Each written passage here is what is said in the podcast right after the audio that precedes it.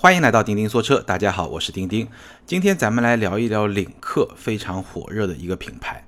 不久之前呢，在成都车展之前，领克在成都搞了一个叫技术品鉴会，然后呢，我也去参加了这么一个活动，所以也拿到了一些一手的信息吧。今天可以在节目里面跟大家分享一下。我记得大概从去年底开始，有两个品牌就一直非常的火爆，话题不断，就是领克和长城的魏派。很多朋友会把这两个品牌和他们的产品 VV 七啊、VV 五啊，包括领克的零一啊，放到一起来讨论。可能是因为这两个品牌几乎同时诞生，而且呢，分别代表了长城和吉利中国两个非常。或者说比较成功的汽车集团向上突破的那么一种愿景，而且他们最初的产品，无论是 VV 七、VV 五还是领克的零一，在价位上可能也确实存在一些重叠的空间，所以呢，这两个品牌经常是被相提并论。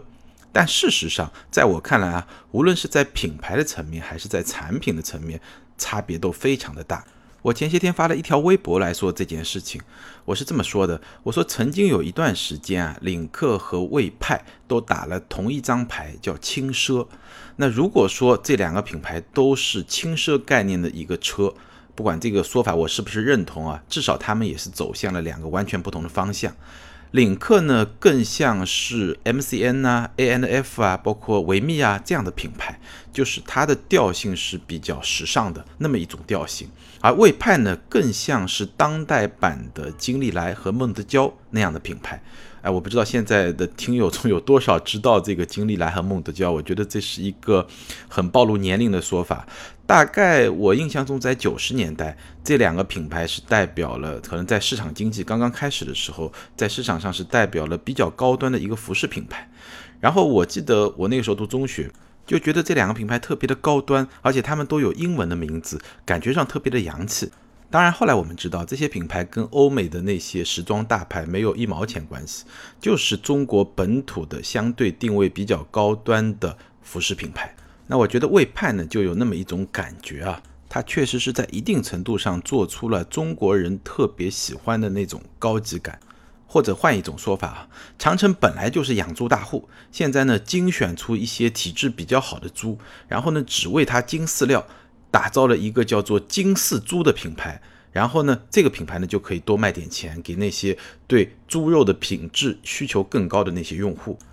在这个过程中呢，制造工艺和品质肯定有优化，但是核心技术和长城旗下的像哈弗 H 七啊、H 六啊，并没有本质的变化。相比之下呢，领克的故事就要复杂许多。今天呢，我们就来好好说说这么一个故事。首先呢，我问你一个问题。你觉得领克是一个自主品牌吗？很多朋友可能会说了，领克当然是自主品牌，它不就是吉利那个高端的品牌吗？所以领克才会和魏派经常会被联系在一起嘛。这个说法呢，曾经是正确的，或者说曾经也许是正确的，或者说曾经也许可能是正确的。但无论如何，现在呢不对了，因为就在不久之前的八月四号，在李书福同志的主持下呢，成立了两家合资公司。大家好好听啊，这个有点烧脑。第一家合资公司呢是吉利控股集团和沃尔沃汽车以五十比五十的股比成立的一家技术合资公司，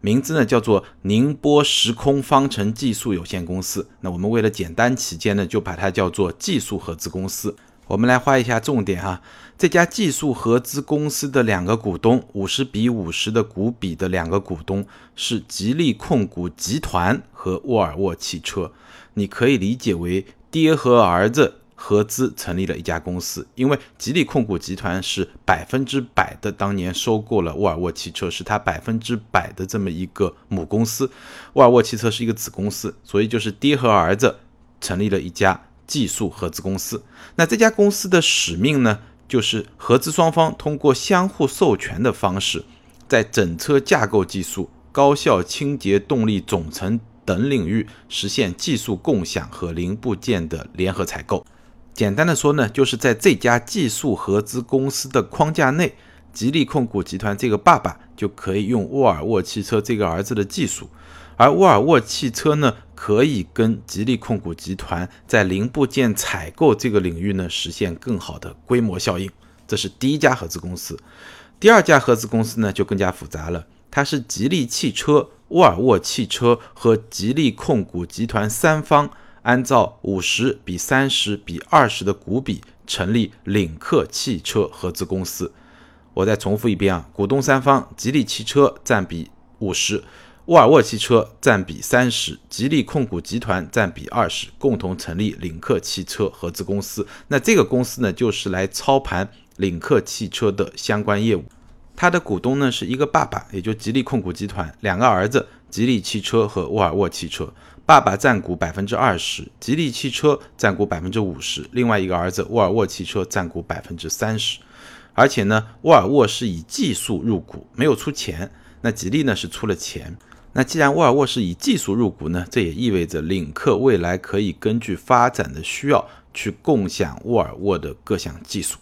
你有没有觉得特别的眼花缭乱？不知道李书福同志这是要干嘛？我看到有一个评论开玩笑说，所有的法律文件事实上只要李书福一个人签字就可以了，因为吉利控股百分之百的控股了沃尔沃汽车，而且当然也是百分之百的控股了吉利汽车。那为什么要演这一出呢？我来给你简单的解释一下，最主要的原因是什么呢？是当年吉利控股收购沃尔沃的时候啊，协议里面有一条规定，就是沃尔沃的技术专利和知识产权呢归沃尔沃所有，吉利汽车是不能随便用的。你如果要用呢，你就得支付技术转让费，或者用别的一些方法来解决这个问题。那你会说，这不就是李书福左口袋到右口袋呢？还真不一定，因为虽然这两家公司名义上都是李书福的公司，但是两家公司里面有不同的利益体。比如说沃尔沃公司里面有沃尔沃的这么多工程师啊，他的技术人员啊，他的工厂啊，他的工人啊，工会啊，那这些人的利益其实都是跟沃尔沃这家公司的利益捆绑在一起的。那吉利汽车呢，当然也有另外一个利益群体。虽然说背后的大老板都是李书福，但毕竟是两个不同的群体，而且在法律实体上也是两个不同的实体。所以这一次两家合资公司的成立呢，其实就是合法的实现了一种技术的共享，这是成立两家合资公司的主要原因。但是顺便呢，其实带来了一个好处，就是说领克从此呢成为了一个合资品牌，而不再是一个简单的自主品牌。这样就从品牌溢价的层面呢，领克就直接上了一个台阶。以后大家再说领克是什么品牌，那它就是合资品牌，可就不是自主品牌了。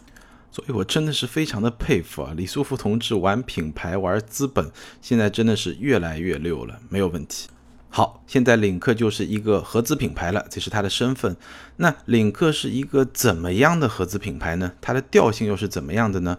我这次在成都参加的，我刚才说的这次技术品鉴会，就非常好的展示了这一点。我不知道大家还记不记得，在上海车展上啊，领克的那个展台，它设计是非常的有时尚气息，里面有秋千，然后呢，整个展台有点像一个，你不能说它像夜店吧，但是它整个调性还是有那么一种一点点感觉在里面的。那这次在成都车展呢，它索性就没有进展馆。它是在市中心自己搭了一个台子，然后这个台子呢，就是彻头彻尾的一个夜店风的这么一个管子吧，确切的说是一个管子，因为它是顶棚是封起来的，里面就是一个很明显的夜店风。然后呢，它的主题叫 CMA 的智能魔方。CMA 就是这个他用的这个平台的名字，魔方呢，就是说我可以通过很多不同的组合的方式来灵活的来组合出这么一款车，这也是强调了这个平台的灵活性和可延展性。这我们待会儿再去说。那它这个展馆呢，整体就是这么一种夜店风，然后里面有秋千啊，有蹦床啊，然后还有一些技术展示的一些部门啊，然后它的桌子椅子呢，都就那种凳子，就做成有点像魔方那种六边形的那种形状，所以它这么一个风格，其实就是在向媒体也好啊，向公众展示了它的这么一种调性。什么样的品牌调性呢？就是年轻、时尚。都市，我不仅仅是一个汽车品牌，我还是一个生活方式品牌。而且呢，未来领克在线下的渠道也有两种，一种叫领克中心，基本上就是现在的 4S 店，在这个基础上呢，在打造一些周边的那种生活方式感觉的东西，但它基本上还像是一个 4S 店。那另外一种呢，就是在城市的一些大型的商业中心造领克空间。那这个领克空间里面当然会展示领克的产品那些车，但同时也会打造成一个都市人非常时尚的一个生活方式的这么一个展示的空间。你好好去体会一下它的调性啊，它的这种调性跟魏派的调性，在我看来真的是八竿子打不着，完全不同的调性，而且他们的用户，我相信真实的重合度会非常非常的低。这一点，其实在这个车发布之后，我在社交媒体上看到的一些评论，包括我自己发微博看到的一些评论中，也能感受得到。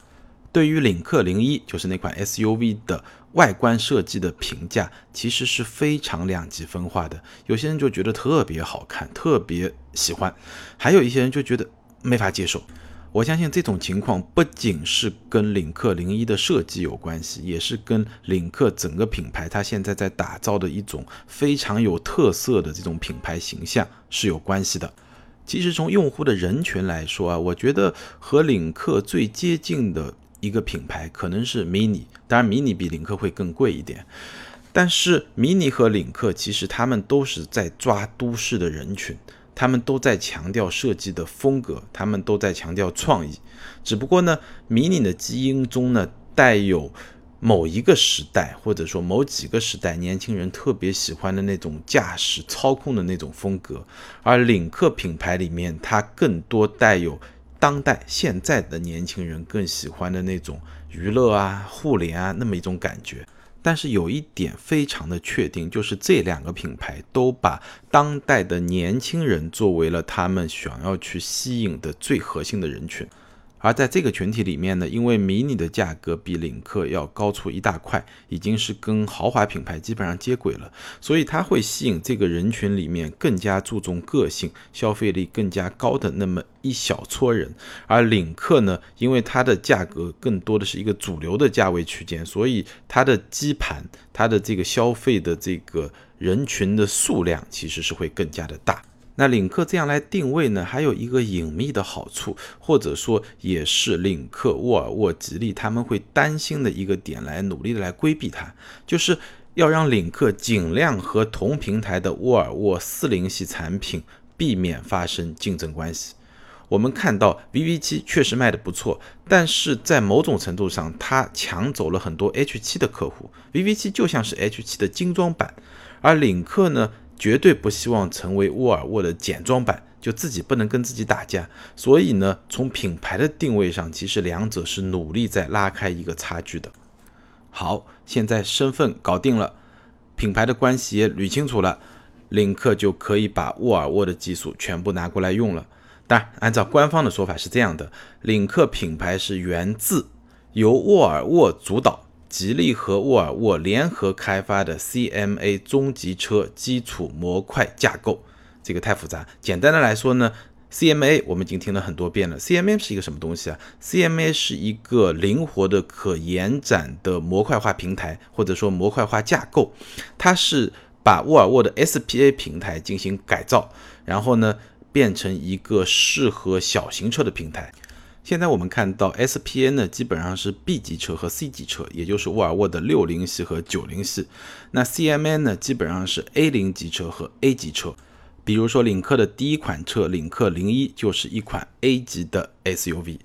但事实上呢，在这次的技术品鉴会上，我了解到两个信息。第一个信息呢，就是 CMA 这个平台其实它的延展性可以延展到 B 级车这么一个层级，它的轴距是可以超过两米八的。领克零一的轴距是二七三四毫米，也就是两点七米，稍微高一点点。第二呢，随着领克合资公司的成立，其实未来领克汽车在合适的时候是可以引入沃尔沃的 SPA 平台来打造领克品牌的中大型车的，至少这个可能性是存在的。好，我们回头还是来说 CMA 平台。我总结了一下这个平台的优点，或者说它的优势，大概有三条。其实我们经常会在说这个车是什么平台，什么平台。那你听完这三点以后，你大概就能够理解一个平台可以决定哪些基本的方面。三个优势：第一，就是平台的灵活性和可延展性；第二，作为后发平台的技术领先性；第三，继承了沃尔沃的安全基因。好，我们一个一个来说。所谓平台的灵活性和可延展性呢，事实上，现代汽车平台或者说当代汽车平台，就最近这个五年到十年，各大汽车公司在做的这些所谓的模块化架构，有时候都不叫平台了，叫模块化平台或者就模块化架构，都是这种灵活性的、可延展性的平台。但我们最熟悉的，比如说大众集团的 MQB，它的可延展性非常强，小到 Polo，大到五米长的途昂。都是 MQB 平台的一个产物。那 CMA 平台呢，同样是一个延展性非常强的平台。我刚才也说了，它可以支撑从 A 零到 B 级的各种车型，包括轿车啊、SUV 啊、旅行车啊、MPV 啊都可以。然后轴距可以超过二点八米，对动力系统的兼容性也非常强。在 CMA 这个平台上，未来会诞生汽油车、柴油车、混动车、插电式混动车和纯电动车。可以匹配两驱车型，也可以匹配四驱车型。具体落实到领克零一这款车上呢，会搭载三套动力系统：1.5T、2.0T 和 1.5T 配插电式混合动力。然后变速箱呢也有三款。分别是六档手动、六档自动和七档湿式双离合。那最初上市的时候呢，六档手动会先不上，最先上的是六档自动，这个就是沃尔沃以前用过的爱信的六档自动的变速箱。还有一款变速箱特别有意思啊，是沃尔沃主导开发，或者说是沃尔沃主导，沃尔沃和吉利联合开发的一款七档双离合湿式变速箱。不过在这次技术品鉴会上呢。领克官方并没有给出哪款发动机匹配哪款变速箱的这么一个组合的关系，没有给出来。但无论如何吧，1.5T 的三缸七档湿式双离合变速箱这些部分啊都是非常新的东西，包括整个 CMA 平台也是非常新的。所以这款车真的出来以后，我是非常期待能够亲自去开一开这款车，能够知道它的动力系统的感受，它的驾驶的体验到底是怎么样。非常的期待。那还有一点值得一说，就是它的平台的灵活性呢，还表现在悬架的结构上。比如说，领克零一的后悬架就有两种形式，它的低端版本后悬应该是扭力梁结构的，而高端版本呢是四连杆的独立悬架。CMA 的第二个优势呢，我刚才说了，是作为后发平台的技术领先性，你可以把它理解为是一种后发优势。那这种优势呢，尤其表现在电气系统方面。比如说啊，MQB 用的是 CAN bus 系统，也就是 CAN 总线系统，而开发时间更晚的 CMA 呢，已经是用上了更新一代的 FlexRay 总线系统。单根 CAN 总线的最高速率是每秒一兆字节，而单根 FlexRay 总线的最高速率是每秒十兆字节。简单的说呢，就是提升了一个数量级。这就好像你拿出一个 iPhone 七，然后你在可能五年前、六年前你曾经用过的第一个，比如说 iPhone 四，两个放在一块儿，它们的运算速度就可以有这么大的差别。当然，实际上具体到某一款车上可能没有那么大，因为有可能 MQB 我这款车用的总线虽然是 CAN bus，但是我可能是用了六根 CAN bus，那我这个 FlexRay 我可能只用了一根 FlexRay，可能再加上两根 CAN bus。所以具体到某两款车上来说，它们的差距可能不是数量级的差距，但是在技术的先进性和它的潜能方面，这个差距确实是非常大的。所以呢，CMA 就可以支持更加复杂的汽车电子系统，比如呢，在辅助驾驶方面呢，领克零一就搭载了十七项功能，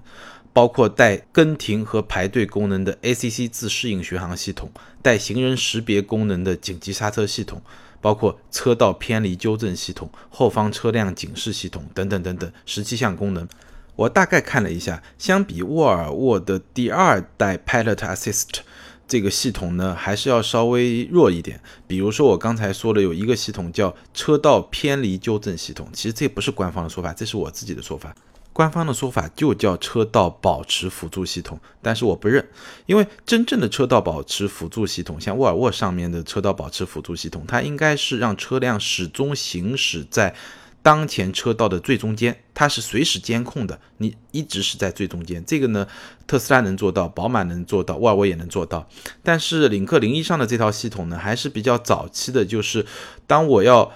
离开这个车道车道的这个范围。当我比如说往左偏，要驶离这个车道的时候，它才有一个纠偏的动作。那这个是一个相对更初级一点的功能。但是无论如何呢，这个十七项功能加起来呢，基本上距离沃尔沃最新的这个系统，我觉得已经是非常的接近了。在同级别的产品里面，应该是比较领先的。然后领克零一呢，也是第一款搭载博世 ESP 系统九点三版本的量产车。那我们现在中国市场上大部分主流车型用的呢是九点一系统，九点三系统相比九点一系统呢，主要是硬件有一些升级，大幅提升了性能和效率，这样能够更好的适应新能源车发展的需求和自动驾驶发展的需求。同时呢，在 NVH 的设计方面呢，也有了明显的提升。这个我们就不去展开了。那 CMA 的第三个优势在什么地方呢？就在它的安全设计。因为这个平台是沃尔沃主导开发的，所以我们可以想象，这个就非常容易理解了。安全是沃尔沃最根本的一个基因，所以在这个平台的设计过程中，是把非常多的沃尔沃在安全方面的技术积累都放到了这个平台里面。而安全往往是一个平台最基本的一个质素。就是说，一款车它的安全性怎么样，尤其是被动安全怎么样，它是由这个平台、这个框架的结构来决定的。而这个结构，往往当你设计这个框架的时候就已经决定了。那么在 CMA 这个平台上，不仅将诞生领克的几款产品，也将诞生沃尔沃四零系的很多产品。所以呢，这个平台是沃尔沃主导开发的，它的安全性虽然说我们现在还没有看到一些碰撞的成绩。但在这次技术品鉴会上，领克的官方也非常明确的说了，CMA 架构的安全设计标准就是要在欧洲、美国、中国所有的安全碰撞测试中拿到最佳的成绩。这就是 CMA 平台的几个优势。而且呢，领克和沃尔沃的车型呢将在台州路桥工厂是共线生产，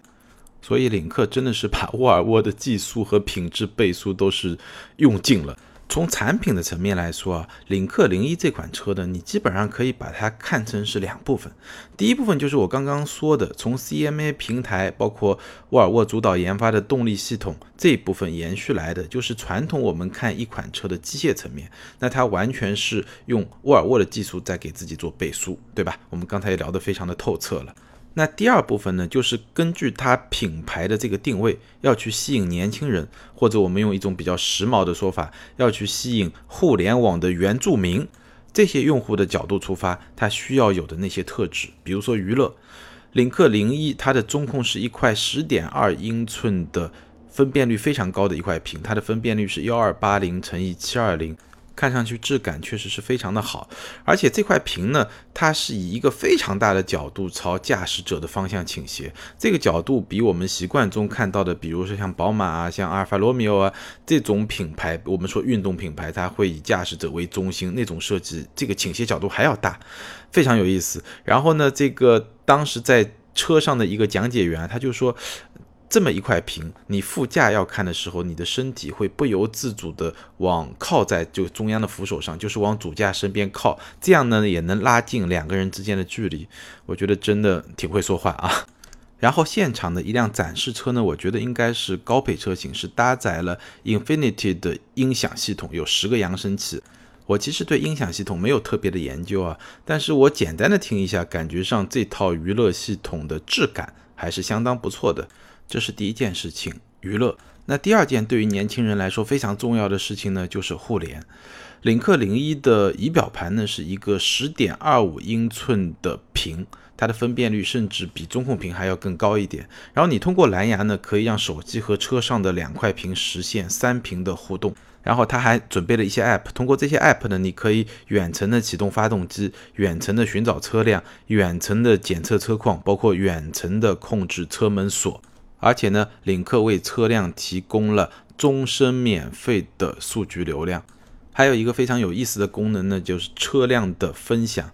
就领克在技术上已经能够去满足汽车共享或者说分享的需求，这个其实很容易理解了。通过一个密码钥匙，就像你打开一个摩拜单车一样，这个发动机就能启动，你就可以去用这个车。当然，眼下这项功能是有了，在技术层面是准备好了，但能不能用？可能还是要取决于环境的因素，说到汽车共享，我就又想起迷你来了。我刚才把迷你和领克放到一块做比较，我记得差不多两年前的时候，迷你在柏林发布了这一代的 Clubman。当时在发布会上，迷你就说 Clubman 这个车啊，能够实现多人的分享。其实这个技术，我觉得跟领克零一的这个多人分享的这个技术，应该就是同一个技术。在今天看来，也不算是什么高科技吧。这种形态其实更重要的是，整个社会环境能够支持它去运转。到底什么时候会像摩拜单车或者 OFO 这种共享单车那样，在我们身边大规模的出现呢？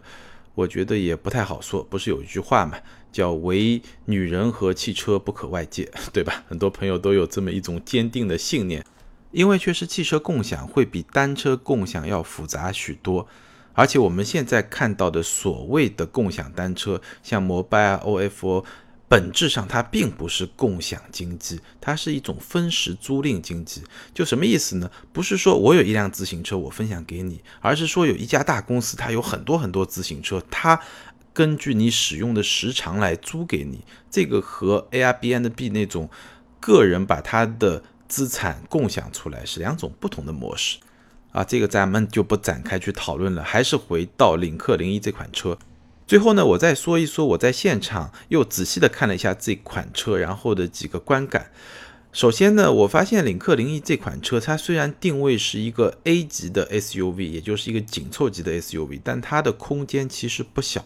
二七三四毫米的轴距，然后它的。纵向就前后方向的空间其实还是挺充裕的，它的后排的腿部空间基本上已经接近一辆中级 SUV 的这么一个水平，也就是说纵向空间其实比途观 L 可能稍微小一点，但小的并不是很多。不过它的车内储物空间呢，好像不是特别的宽裕，包括它两个杯架也比较的浅，然后整个座椅呢是比较的偏硬。但是前排桶式座椅的视觉效果呢，还是相当的不错的。当然，我暂时还不知道这个座椅的长途驾驶时那种抗疲劳的性能是不是像沃尔沃的座椅那样的出色。内饰的质感整体来说呢，还是不错的，很多地方都包着皮，尤其是方向盘这个皮包的手感还是非常的舒服。那中控台的上面呢，是一块看上去还不错的塑料。一些地方呢还装饰了假的那种真皮缝线那种感觉，然后领克呢号称自己的内饰都选择的是最优质的环保材料，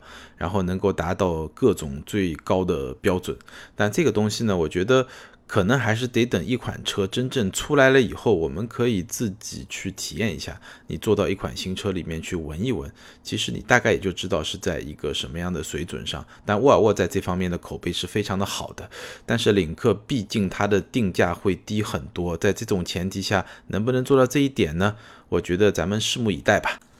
好，最后来总结一下，其实最近这些年啊，中国的新创车企和新创的汽车品牌还真不少。无论是传统型的，还是说完全走新能源路线、纯电动车，或者说互联网汽车，哎，这个方向的真不少。我观察下来呢，领克真的是属于打法非常有章法的一位选手。现在我们可以看到，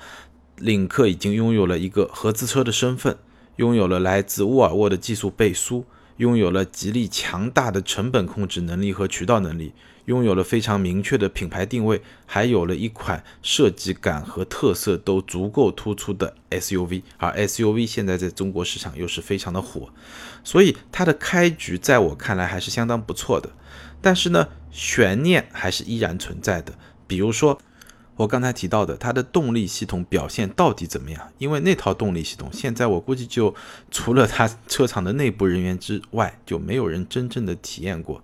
再比如说，这么一个品牌的定位，市场的接受度到底怎么样？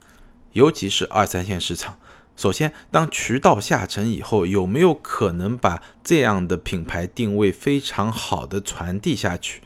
还有一个问题，就是这些市场到底认不认这样的品牌？可能很多二三线市场，他就认魏派这种精致的中国式的奢华，对吧？或者说精致的中国式的高档感，这也不是没有可能啊。我刚才在讲到领克零一的外观，在社交媒体上受到的各种评价，就是比较两极分化的评价。讲到这一点的时候，其实已经提到了。还有最重要的，领克最终给出的市场定价会是一个非常有竞争力的价格吗？其实这个背后的问题也是非常深的，就是说，吉利在成本控制方面一直做得很好，但是领克这款车如果真正要达到它现在说的那样的标准，在安全性、在健康、环保。这些方面都达到那么高的一个标准的话，它的成本还能控制的像吉利品牌的某些车那么好吗？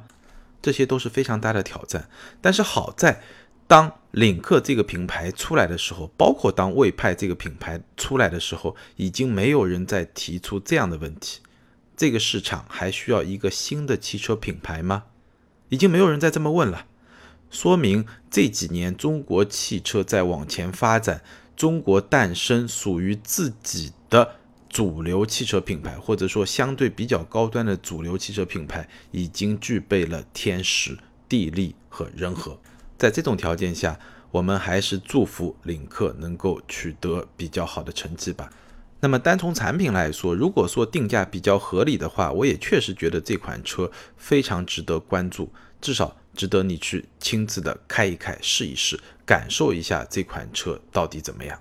好，今天咱们就聊到这儿。我相信你应该有很多想法来跟我交流，欢迎在下方评论留言。当然，点赞和转发是对我最好的支持。想要看到更多精彩的汽车内容呢，欢迎关注我的个人微信订阅号“钉钉说车”。在那里呢，我们还有资深的车友群。可以随时的交流跟车有关的话题。好，今天就聊到这儿，感谢大家的支持，拜拜。